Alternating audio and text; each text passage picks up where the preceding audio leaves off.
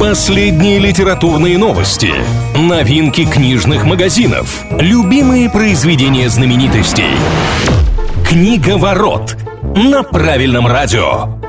Приветствую всех книголюбов, с вами Илья Андреев. В ближайшие пару минут будем говорить о литературе и всем, что прилагается. Что важного?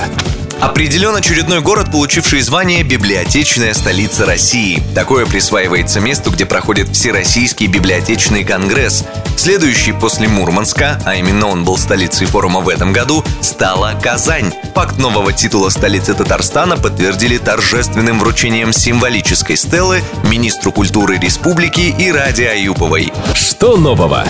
Корейский журналист Кан Мин Сок написал книгу об уже ставшей культовой кей-поп-группе BTS. На страницах биографического издания расскажут об истории создания коллектива, его невероятных рекордах и планах артистов на будущее. Иногда журналисты пишут подобные работы без участия главных героев, но это не тот случай. Звезды бойс-бенда не остались в стороне и дали автору развернутые интервью, которые и послужили основой для книги.